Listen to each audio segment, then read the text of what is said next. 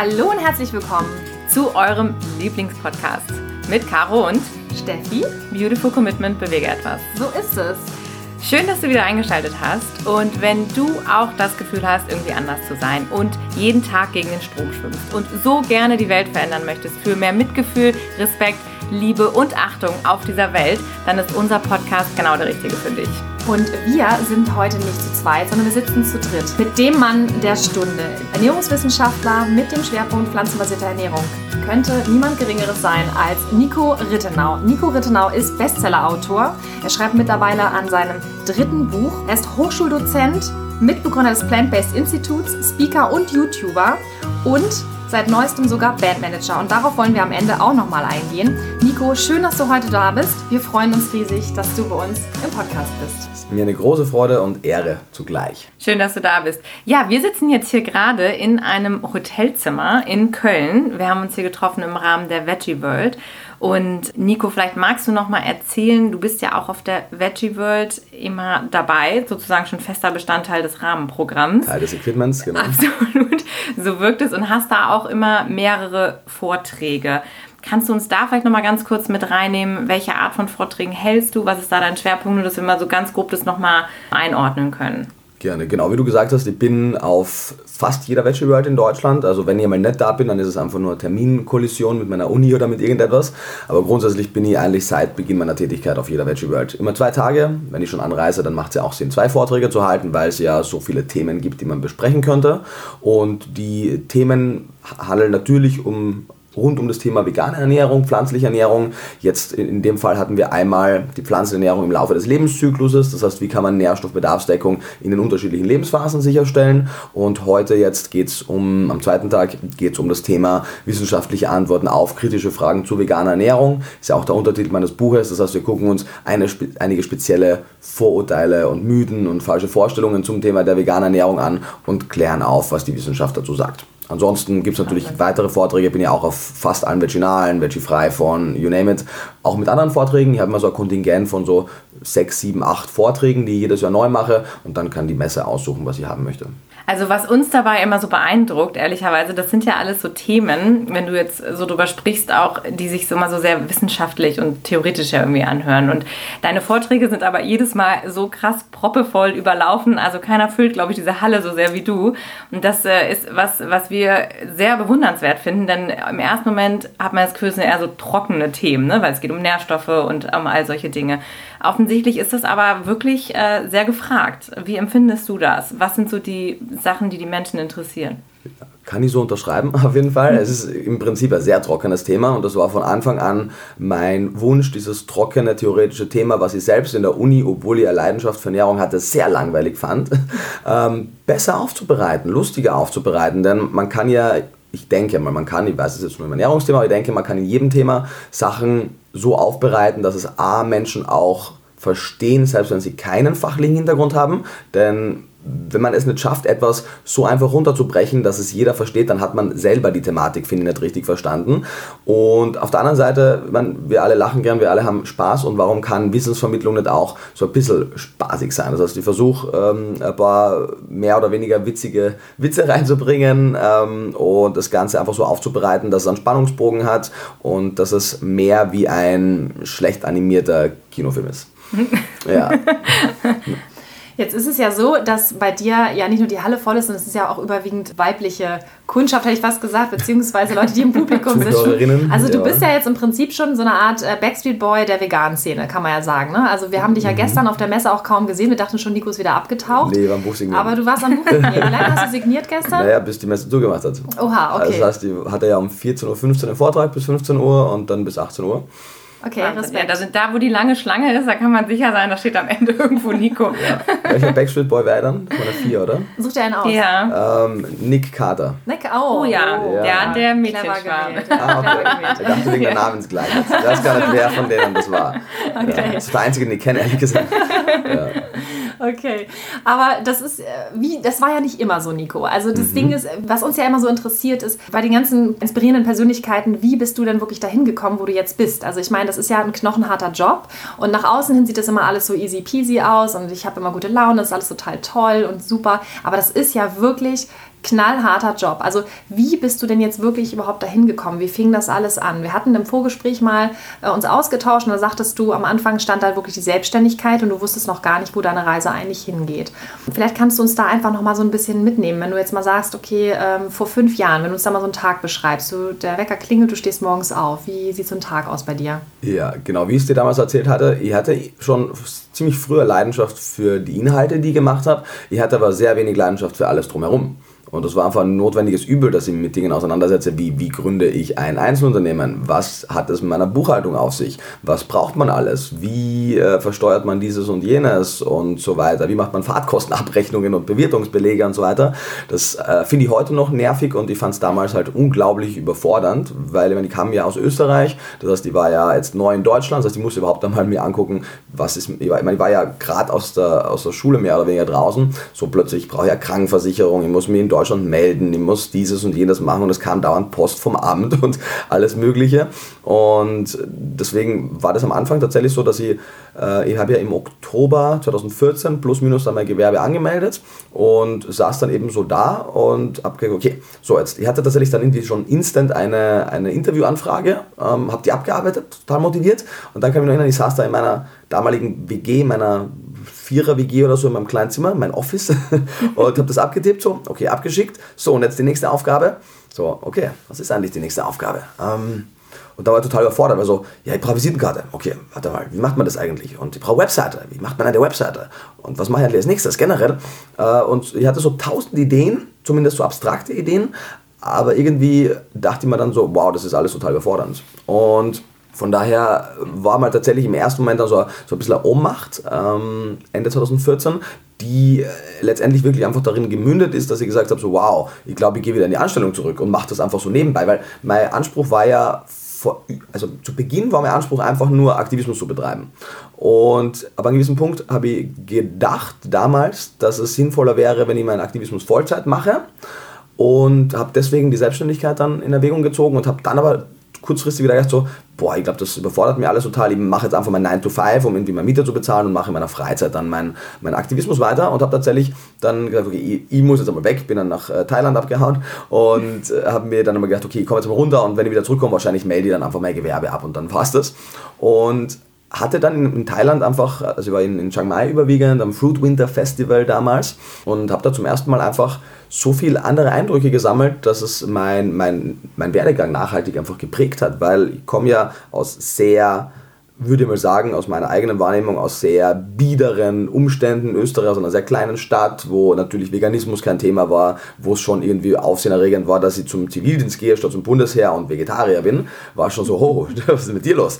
Und das heißt, ich hatte dieses dieses Weltbild, dass man irgendwie jeden Tag in der Früh aufstehen muss, irgendwo zu einer, zum Job gehen muss und den macht so von Montag bis Freitag. Am Wochenende äh, macht man dann was mit seiner zukünftigen Frau und dann baut man irgendwann ein Haus und irgendwann macht man dann Kinder und hat auf jeden Fall auch ein Haustier und irgendwann hat man Enkelkinder und dann ist man tot und dann heißt man auf jeden Fall erfülltes Leben. So. Sehr klassisch, ja. Genau, sehr klassisch, mhm. sehr klassisch. Und der, der Abgleich mit meinem damaligen Leben war so, oh, okay, ich habe irgendwie gerade noch gar nichts davon und habe aber auch gleichzeitig gemerkt, irgendwie möchte ich das auch gar nicht und dachte so, oh, was ist mit mir falsch? ähm, und bin dann einfach nach Thailand, wie gesagt, und habe dort einfach super viele Menschen kennengelernt, deren Lebensmodell so ganz anders war. Auch äh, Dinge, die ich jetzt nicht gut finden würde per se, aber Leute die sagen, hey, ich bin jetzt irgendwie 50 und ich habe noch nie einen wirklichen Job gehabt. So, ich habe mal irgendwas gemacht und jetzt bin ich 50, aber mir geht's gut und ich bin halt hier auf Thailand, in Thailand und äh, lebe einfach mein Leben. Und das war so krass gegensätzlich zu allem, was ich davor jemals gesehen habe. Und das hat in mir auf jeden Fall ein bisschen was, was gelöst und verändert, sodass ich dann dachte, okay, vielleicht kann ich einfach mal zurückkommen und einfach mal so im positiven Sinne in den Tag hineinleben, einfach mal machen, was sich gut und richtig anfühlt und dann gucken, was passiert. Und dann kann man es dann Fügung des Schicksals nennen oder höhere Macht oder ich würde es einfach Zufall nennen. Da kam ich dann zurück und hatte relativ bald darauf, weil ich kam, das war so bis Mitte Januar oder so weiter, über Weihnachten und Silvester und so weiter. Und dann kam ich zurück und plötzlich kam eine Anfrage für die Biofach. Ah. Ob ich dort eine äh, Kochshow machen möchte. Und Biofach ist eine sehr große, renommierte Messe und interessanterweise tatsächlich waren dann auf meiner Kochshow irgendwie Journalisten und alles Mögliche. Ich wurde dann gesehen von einem Veranstalter von der damaligen Veggie Expo, die mich dann darauf äh, gebucht hatten, im März direkt danach auf einer Messe, wo ein Headliner abgesagt hat. Das heißt, ich hatte plötzlich einen Zwei-Stunden-Slot äh, zu wow. füllen. Die Halle war voll wahrscheinlich, weil die dachten, da kommt eigentlich der damalige Headliner.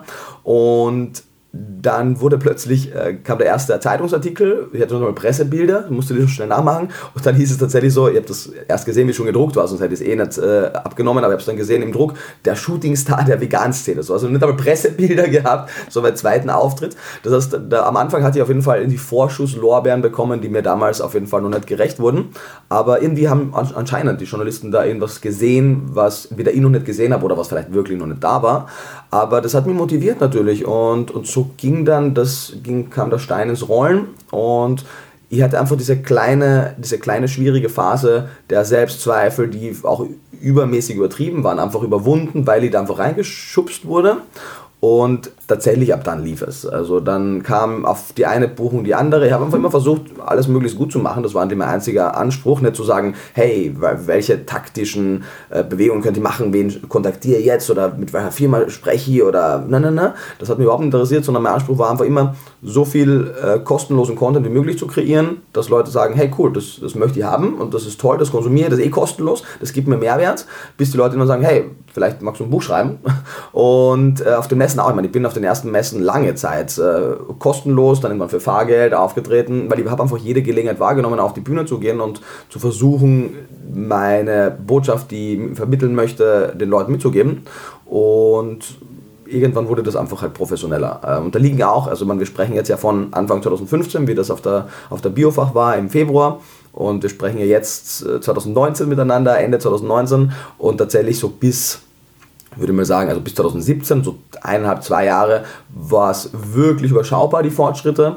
Und dann habe ich einfach gemerkt, kamen so ein paar wichtige Meilensteine, die das Ganze dann ein bisschen größer gemacht haben. Und ich denke einmal, wirklich, wirklich groß geworden ist es halt mit der Veröffentlichung von Vegan Klischee letztes Jahr im, im September. Seitdem ist halt unfassbar viel passiert. Und das heißt also auf jeden Fall, es wirkt von außen ja immer so, der, da wurde jemand über Nacht bekannt oder, oder sowas. Ich glaube, niemand, selbst die großen Bands wurden nicht über Nacht bekannt, sondern man hat sie halt erst über Nacht gekannt. Aber die haben meistens schon sehr lange Musik gemacht. Und ich hatte auch oft diesen, diesen, diesen falschen, diese falsche Vorstellung, dass wenn man es nicht sofort schafft und man irgendwie etwas macht und es geht total durch die Decke, dann ist man offensichtlich nicht dafür gemacht, irgendwie erfolgreich zu sein, weil Erfolg funktioniert ja immer so instant. Und wenn man irgendwie etwas macht und es ist so semi-erfolgreich, okay, dann wird man halt sein Rest des Lebens so semi-erfolgreich sein. Und das ist aber der, nicht der Punkt, im Gegenteil, sondern äh, ich habe halt immer viel Bezug auch zu Musikern, weil ich viel mit, mit denen auch zu tun habe und ich sehe das sehr oft, die machen ein Album oder eine EP, die ist wirklich unerfolgreich oder semi-erfolgreich und dann machen die noch eine und noch eine und irgendwann haben sie ihr Konzept gefunden und sind einfach richtig gut geworden und sind plötzlich die Figur geworden, für die man sie schätzt. Und genau das gleiche bei mir so. Ich habe erst durch, durch die Recherche an Vegan Klischee, diese, keine Ahnung, 14 Monate oder so, tatsächlich erst all das aufgebaut, wofür Leute mich, denke ich, heute schätzen. Das heißt, die Person, die Leute heute in mir sehen, die wurde erst im Rahmen dieses Prozesses.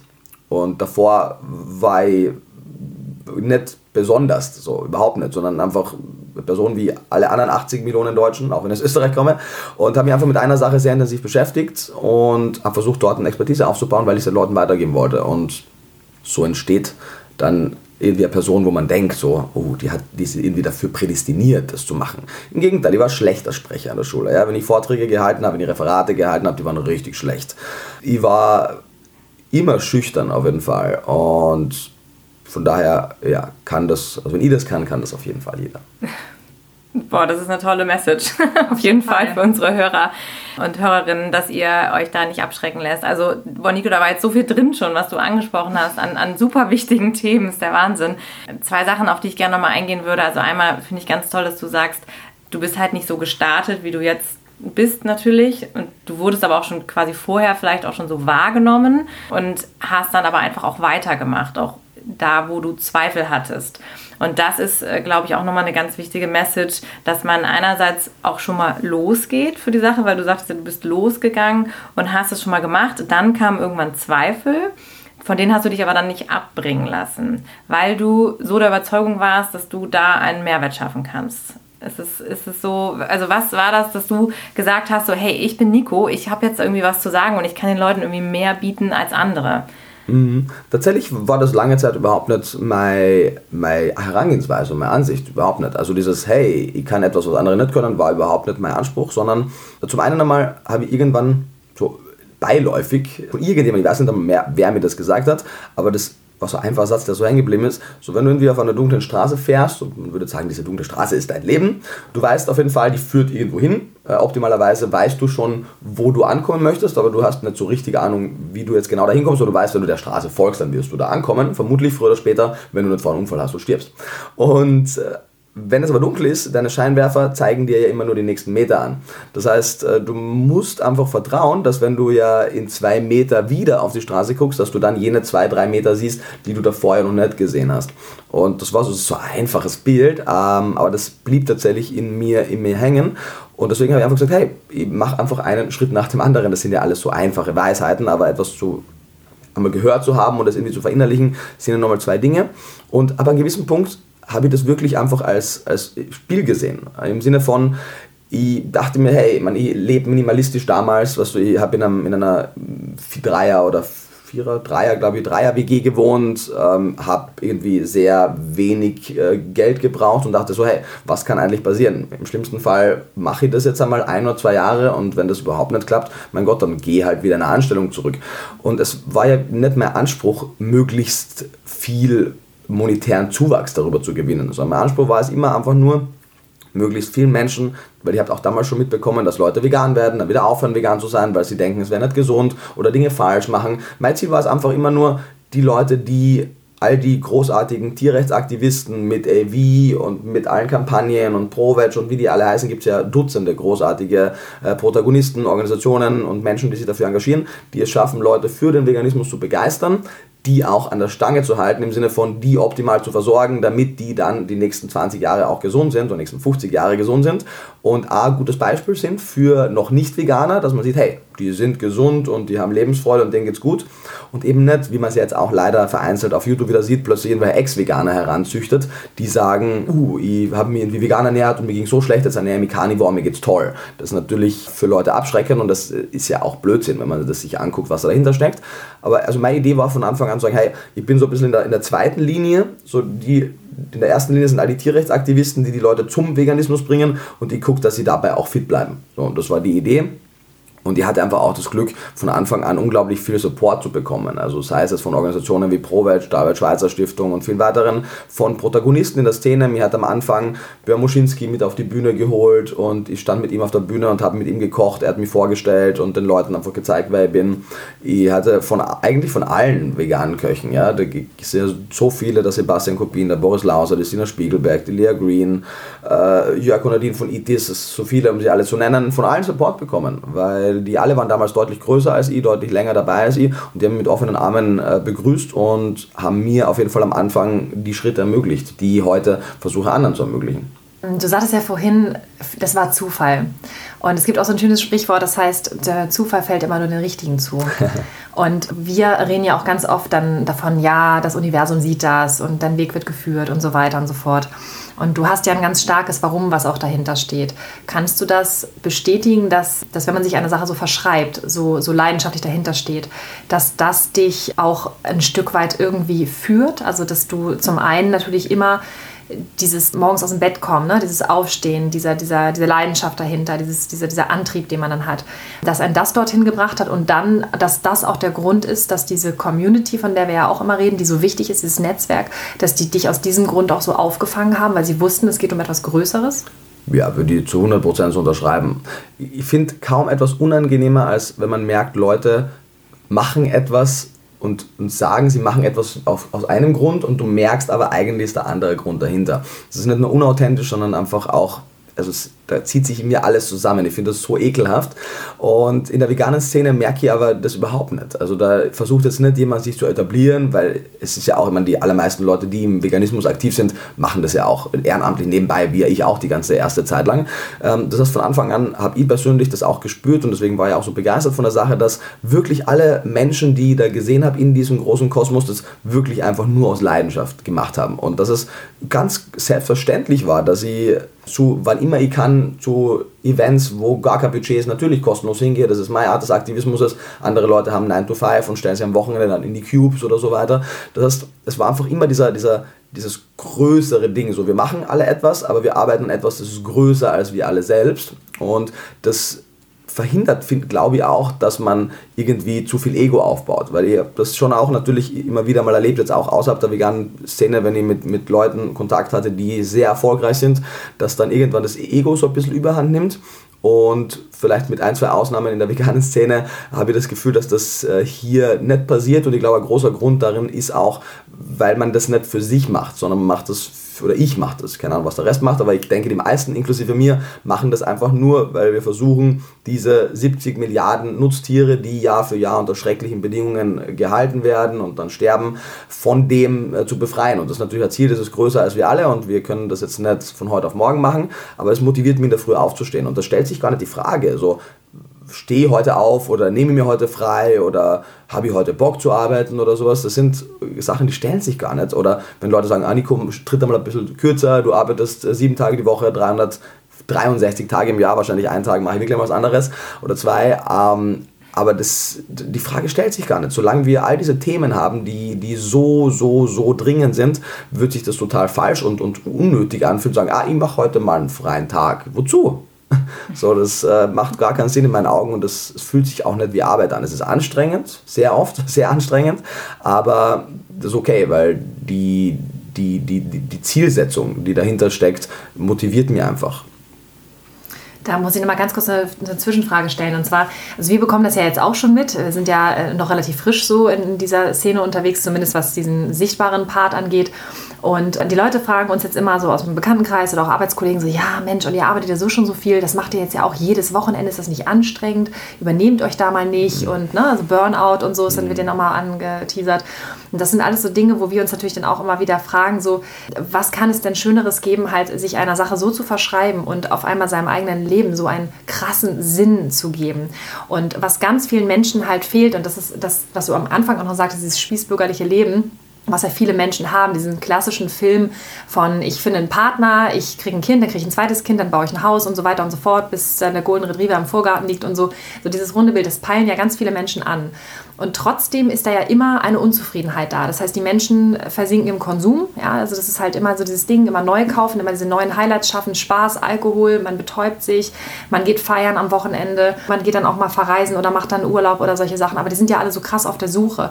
Würdest du behaupten, dass du angekommen bist? Oder was erwartest du noch so? Also was für Gedanken hast du zu diesem Thema jetzt nochmal ganz konkret? Ja, also ich ich, ich, weiß ja vieles nicht. Von daher weiß ich jetzt auch gar nicht, ob das, diese Art von Lebensvorstellung nicht vielleicht für wirklich viele Menschen auch erfüllend ist. Also viele streben sie an und ich kann mir durchaus vorstellen, dass einige darin auch Erfüllung finden. Von daher möchte ich das gar nicht sagen, das, was ich jetzt mache oder das, was ich anstrebe, ist jetzt das, was eigentlich für alle gut wäre und alle, die noch in dieser Illusion der, des Einfamilienhauses gefangen sind, sind jetzt alle falsch. Ich glaube, für viele Menschen ist das ein großartiger Lebenstraum und auch total okay, wenn die das machen. Wenn man dann natürlich im, im Konsum versinkt, was ja, glaube ich, auch nicht alle Menschen machen, dann ist das natürlich für die Welt ein bisschen schwierig.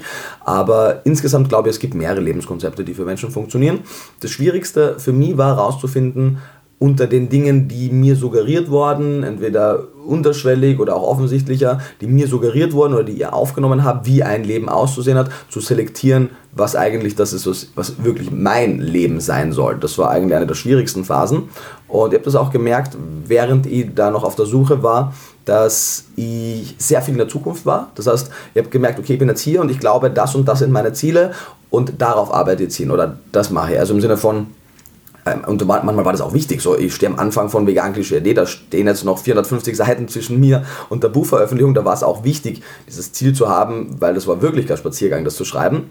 Und, aber seitdem ich merke, dass ich dass ich die, und das heißt überhaupt nicht, dass ich alle meine Ziele erreicht habe oder dass ich keine Ziele mehr habe. Im Gegenteil, ich habe wahrscheinlich mehr Ziele noch als jemals zuvor, weil ich mehr und mehr auch verstehe, dass man ab einem gewissen Punkt, zumindest scheint es mir jetzt so, ich wirklich die allermeisten Dinge, die ich machen möchte, auch realisieren kann. Und trotzdem lebe ich aber jetzt gedanklich wenn, ganz, ganz viel weniger in der Zukunft. Ich habe das gestern ganz krass gemerkt, wir waren ja gestern essen und ich kann mich erinnern, früher, wenn Leute gefragt haben, hey Nico, was geht bei dir, was sind deine Pläne? Dann habe ich ihnen aufgezählt und nein, nein, nein, nein, das sind meine Pläne und das mache ich alles und das.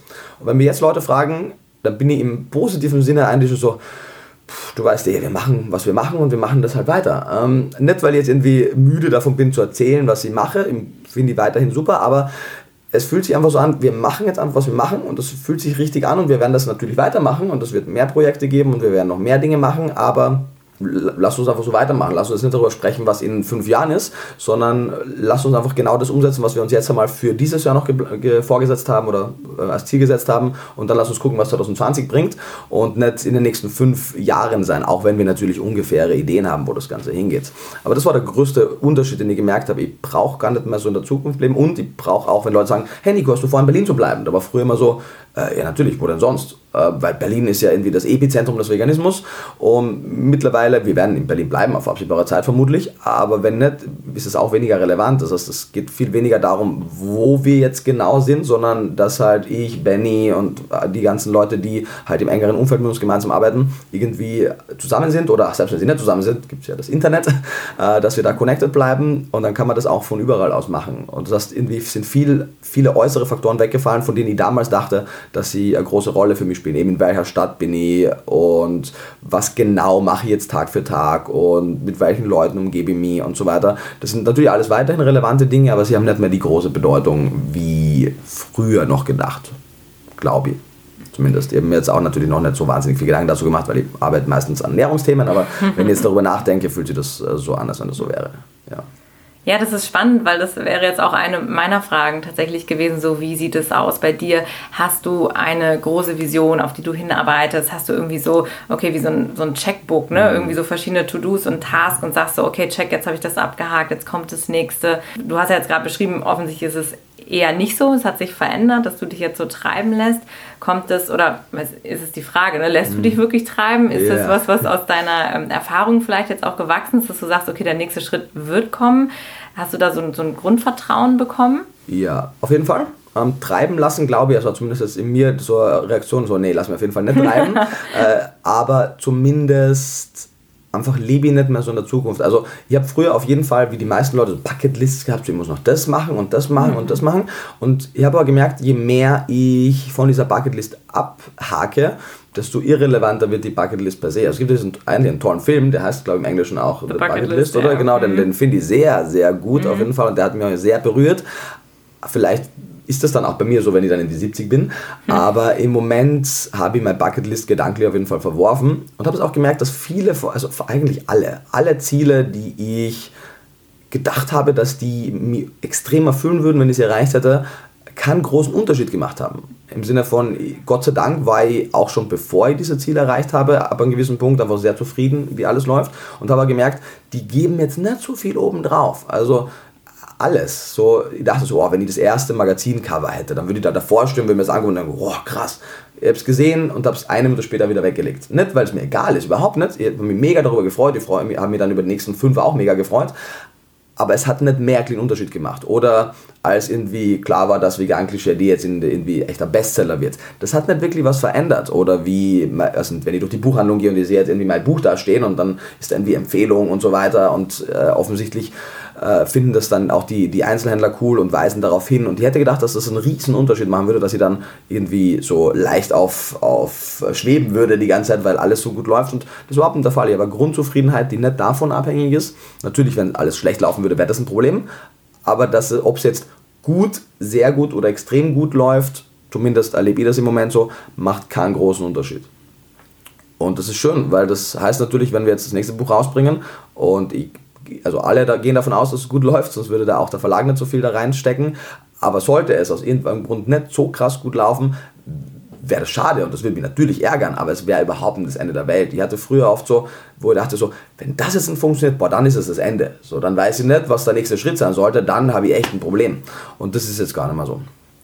Toll, ja, weil wir sprechen ja auch ganz oft über das Thema Perfektionismus und dass man halt wirklich einfach oft so gehemmt ist von dieser großen Vorstellung, die man hat und denkt so, okay, wenn ich das jetzt ähm, nicht 100% so schaffe, wie ich es mir vorgenommen habe, dann habe ich irgendwie versagt und dann ist das alles nicht gut und äh, im ganz schlimmsten Fall geht man dann gar nicht erst los und traut sich gar nicht erst anzufangen. Und das ist toll, wenn du das so beschreibst, dass du sagst, nee, eigentlich, du machst es einfach und Du bist jetzt gerade, hast du von dieser Grundzufriedenheit gesprochen. Woher kommt die dann bei dir? Also wenn du sagst, okay, es ist jetzt nicht unbedingt der Erfolg oder dass ich genau mein Ziel erreiche, was ich mir vorher vorgenommen habe. Was ist es, was dich aber so sicher werden lässt oder so sicher zu sein scheint, dass du sagst, das ist genau der richtige Weg, was ich hier mache, ist richtig? Ja, vielleicht noch kurze, kurze Ergänzung zu dem, was du davor mhm. gesagt hast mit dem einfach machen. Ich finde grundsätzlich eine gute Grundmentalität. Ich sehe aber sehr oft, dass es bei zumindest manchen Menschen ein bisschen in die falsche Richtung geht, im Sinne von, die sagen, hey, ihr habt gehört, einfach mal machen, okay, dann veröffentliche jetzt einfach mein erstes E-Book und es ist super schlecht, aber ich hau es einfach raus oder veröffentliche mein erstes Musikvideo, wo es katastrophal ist oder ich mache dieses und jenes, obwohl es wirklich katastrophal mhm. ist. Also äh, da, da sollte man schon an, an, weil die Welt wird ja überschwemmt von Informationen. Wir brauchen nicht noch mehr äh, semi-ausgegorene Sachen. Aber es ist ja Unterschied. Das eine ist ja einfach mal machen und das andere ist einfach mal veröffentlichen. Also es hat einen Grund, warum Vegan Klischee erst im Jahr 2017 rauskam, als ich mit meinem Bachelor fertig war und wirklich das Gefühl hatte, verstanden zu haben, worüber ich spreche. Ich habe an, an früheren Versionen von Vegan Klischee eigentlich ab mehr oder weniger Anfang 2016 geschrieben. Ideensammlungen gab es auch schon, glaube ich, Ende 2015, ähm, weil dann tatsächlich schon relativ schnell Leute sagen, hey, schreib doch mal ein Buch. So, ähm, und das heißt, ich habe es immer wieder verworfen, immer wieder verworfen, immer wieder neu gemacht und habe aber trotzdem gemacht. Das ist halt der große Unterschied. Man kann also sagen, ah, ich bin noch nicht so weit, ich verwerfe das jetzt einmal gedanklich und mache gar nichts damit. Das wäre, finde ich, ein Fehler und schade in vielen Fällen. Aber genauso schade wäre es, wenn man sagt, hey, ich schreibe jetzt ein Buch und das veröffentliche jetzt, weil das ist dann draußen. Und das heißt nicht, dass man alles dann nie mehr rückgängig machen kann, aber es wird eh schon zu viel veröffentlicht. So. Und deswegen äh, finde ich es gut und richtig, bei sich zu bleiben und zu sagen, hey, ich arbeite jetzt für mich und das ist, glaube ich, das Größte, weil Leute sind ungeduldig und ich verstehe das, äh, ich bin auch per se eher ein ungeduldiger Charakter, aber je mehr man selber das Gefühl hat, dass es ja eh funktioniert, desto weniger ungeduldig wird man. Zum Beispiel jetzt auch, ich habe, also ich hätte mein zweites Buch nicht so schnell veröffentlicht, wenn nicht von, von außen das gekommen wäre. Jetzt das dritte Buch ist auch noch nicht ganz klar, wann es kommt, weil ich auch tatsächlich eher das Ziel habe, es nicht ganz so schnell zu machen, weil ich ihm einfach die Zeit geben möchte, um, um, um zu wachsen und wirklich einfach das bestmögliche Ergebnis machen möchte und eben nicht mehr Stress habe. So, oh mein Gott, macht jemand das vor mir, selbst wenn, ist, macht es gar keinen Unterschied. Man muss nicht immer der Erste in einer Sache sein. Im Gegenteil, Daten zeigen, dass sehr oft bei Neuigkeiten die erste Person, die etwas macht, nicht die Person ist, die damit den größten Durchbruch hat. Fast nie ist das eigentlich der Fall. Und von daher ist das schon ein wichtiger Punkt, aber die eigentliche Frage war ja, was mir die, was mir die Sicherheit gibt, oder? Mhm, genau. Ähm, das ist eine gute Frage. Ich habe hab einfach gemerkt, irgendwann war die da, ehrlich gesagt. Das heißt, ich habe früher natürlich auch, also es gab auf jeden Fall Zeiten, wo ich sehr unzufrieden in meinem Leben war, wo ich nicht wusste, was ich genau möchte, wo, sich, wo ich eigentlich über Monate hinweg in der Früh aufgewacht bin mit einem komischen Grundgefühl in mir und dann natürlich auch versucht habe, Wege zu finden und gedacht, naja, vielleicht meditiere ich zu wenig oder vielleicht ist mein Mindset noch nicht richtig oder vielleicht ist dieses und jenes und alles Mögliche versucht. Was war das für ein Gefühl? Ja, mh, mm, einfach, äh, es ist schon so lange her, dass ich es jetzt schwer noch rekonstruieren kann, aber ich kann mir auf jeden Fall erinnern, dass es etwas war, was mich einfach den ganzen Tag begleitet hat. Mhm. Was in der Früh am stärksten war und dann gegen Nachmittag, Abend ein bisschen weniger äh, ausgeprägt wurde, war mir einfach ein schlechtes Grundgefühl gab. Weil ich einfach, also heute würde ich einfach sagen, ich zu Recht einfach nicht in der Situation war, die ich wollte und mein Körper mir signalisiert hat, so Bro, mach etwas anderes und ich war aber damals einfach überfordert damit, weil ich, ich, meine, ich war neu in Deutschland, hatte, war mitten im Studium, habe gemerkt, das Studium ist eigentlich nicht so genau das, was ich mir davon erwartet hatte. Ich habe nicht so wirklich, ich habe diese Lebensvorstellung, die kollidiert gerade mit meiner Lebensrealität, plus selbst wenn ich es nicht tun würde, würde ich merken, eigentlich ist es nicht das, was ich wirklich möchte. Das heißt, aus heutiger Sicht ist es auch nachvollziehbar, dass, dass, dass sie einfach äh, nicht immer positive Gedanken hatte, nicht immer super gut gelaunt war, oft das ein seltsames Grundgefühl hatte. Aber in der damaligen Situation war das halt so alles einnehmend und so überfordernd. Und irgendwann habe ich einfach aufgehört, ehrlich gesagt, da Wege zu finden, an dem zu arbeiten, im Sinne von, ich versuche jetzt dieses Gefühl irgendwie zu transformieren, sondern einfach, ich versuche meine Lebensrealität zu transformieren und damit hat sich dann wenig überraschend auch das Gefühl transformiert. Das war natürlich weniger einfach, wie es jetzt vielleicht rückwirkend klingt, aber und damit kam einfach die, die, die Selbstsicherheit, von der du gesprochen hast. Und ich bin jetzt nicht überheblich selbstsicher, sondern ich meine, also ich habe A einfach akzeptiert, dass es sein kann, dass ich morgen ähm, einen Autounfall habe und gelähmt bin und dann wäre es richtig scheiße. Oder ich äh, todkrank werden könnte, was nicht sehr wahrscheinlich ist. Aber es könnte passieren und das wäre unfassbar unangenehm, aber es hat halt heute keinen Einfluss auf meine Lebensrealität. Und ich lebe weniger als früher noch in der Angst davor. Weil gewisse Dinge kann man einfach nicht ändern. Ich, ich versuche das Risikopotenzial in meinem Leben zu minimieren. so, ich lebe insgesamt gesund, ich mache keine allzu verrückten Dinge. Und von daher ist, denke ich, mein Risikopotenzial gering. Aber es halt die, die, die marginale Chance, dass irgendwas total schief laufen könnte in der Vergangenheit, in der Zukunft, haltet mich nicht davon ab, heute einfach frei davon zu leben. Was äh, schwierig ist, weil natürlich immer wieder kommen auch diese Gedanken, aber grundsätzlich versuche ich mich davon frei zu machen. Und ich habe einfach gemerkt, dass wenn meine Grundbedürfnisse gedeckt sind, dass das dann einfach, also es ist so, so lustig, weil Leute fragen das schon immer wieder so, äh, woher diese Selbstsicherheit kommt. Ähm, ich gebe wahrscheinlich auch, wenn man sich die Interviews anguckt, wahrscheinlich auch auf zehn Interviews zehn andere, Antworten, was mir gerade einfällt. Aber grundsätzlich, glaube ich, ist die Hauptantwort, ich denke nicht mehr darüber nach. Im Sinne von, wenn man in der Situation ist, dass man noch extrem darüber grübelt und nach Wegen sucht, vielleicht findet man die Antwort gar nicht durchs Grübeln, sondern vielleicht verliert einfach die Grundfrage irgendwann an, an Relevanz. Und das glaube ich ist passiert. Viele der Dinge, die mich sehr beschäftigt haben, die mich zum Grübeln gebracht haben, die habe ich nicht gelöst, sondern die haben einfach an Relevanz verloren. Mhm. Und damit wurden sie irrelevant und unwichtig. Ja. Super spannend, Nico. Also das ist, das ist ja auch etwas, womit wir uns ja sehr stark beschäftigen gerade. Wir sind ja auch im Aufbau und haben ganz viele tolle Ideen und so.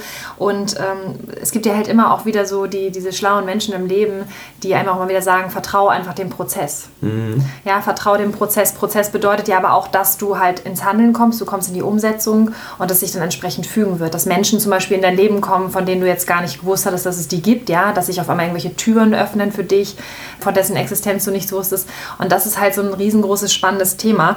Und, und dieses Vertrauen, was man dann halt auch einfach in sich selbst haben muss. Also wir reden ja auch vom Selbstvertrauen und das da interpretieren ja viele immer rein, Selbstvertrauen, Selbstbewusstsein, ich, ich gehe jetzt irgendwie äh, stolz durchs Leben oder so, aber dieses Selbstvertrauen in sich selbst, in seine eigenen Fähigkeiten vertrauen, in, in das, was man leisten kann, in sein Talent und auch, dass man das Ganze so entsprechend ja, durchs Leben balancieren kann, dass man das halt nach vorne bringt. Ich glaube, das ist halt so ein ganz, ganz wichtiger Punkt. Und du hattest auch gesagt, dass du jetzt gar nicht mehr so sehr in die Zukunft denkst. Inwieweit bist du selber im Hier und Jetzt angekommen? Weil das ist ja auch faszinierend. Ich glaube, diese, diese ganze Leichtigkeit, du sagtest ja auch, dass du da in Thailand warst, dass da viele ja, ne, die arbeiten ja auch nicht von morgens bis abends, sondern, sondern vielleicht haben die irgendwelche Jobs, dass sie mal hier und da was generieren und dann leben sie wieder so vor sich hin. Also inwieweit meinst du, dass dieses wirklich präsent im Leben sein, dieses, dieses Leben auch wirklich wahrnehmen als das, was es ist? Wir hatten ja gestern zum Beispiel auch so einen harten Tag rein theoretisch, aber eigentlich war es total toll. Und man weiß immer gar nicht, ist das jetzt Arbeit, ist das Freizeit, was ist das eigentlich? Mhm. Also welche Gedanken hast du dazu? Ja, also eine lustige, wenn man zurückblickt, dass diese Menschen, die einen sehr legeren Lebensstil in Thailand geführt haben, nie dazu motiviert haben, heute rund um die Uhr zu arbeiten. Das ist eigentlich auch absurd, aber tatsächlich war es so. Und ja, dem Prozess zu vertrauen, also das sind jetzt keine bewussten Entscheidungen, die sagen, ich vertraue jetzt dem Prozess, sondern ich habe Leute fragen auch oft so, Nico, was ist dein Geheimnis? Und ich habe kein Geheimnis. Das Einzige, was, was sich rauskristallisiert hat, was für mich gut funktioniert hat und was ich auch den meisten Menschen raten würde, wenn du mit etwas erfolgreich sein möchtest, hör auf, am Anfang dafür irgendwas haben zu wollen, sondern geh mit der Einstellung ran, so viel Mehrwert wie möglich zu produzieren, zu generieren. Und dann, wenn du, wenn du gut darin bist, hoffentlich, und wenn Leute einen ehrlichen Mehrwert in dir erkennen, dann hab das Grundvertrauen, dass du dafür auch entlohnt wirst.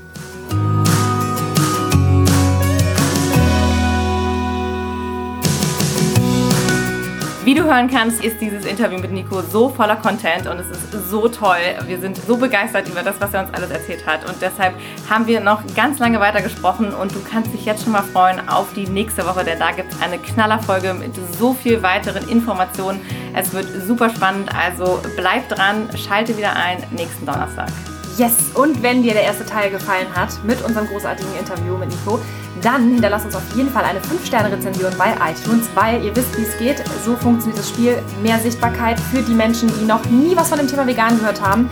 Und das können wir einfach dadurch erreichen, dass wir Rezensionen bekommen, dass wir fünf Sterne bekommen und natürlich auch, weil ihr das natürlich ganz großartig findet, was wir machen, ist ja logisch. Und auf jeden Fall bei Facebook nochmal kommentieren, bei Instagram unter dem aktuellen Post zu dieser Podcast-Folge. Und äh, was könnt ihr noch machen? Ihr Schreibt könnt uns uns eine E-Mail. E-Mail schreiben an hi at beautifulcommitment.de und wir verabschieden uns, wir sind raus, wir freuen uns auf nächste Bis Woche auf dich. Woche. Bis dann. Tschüss.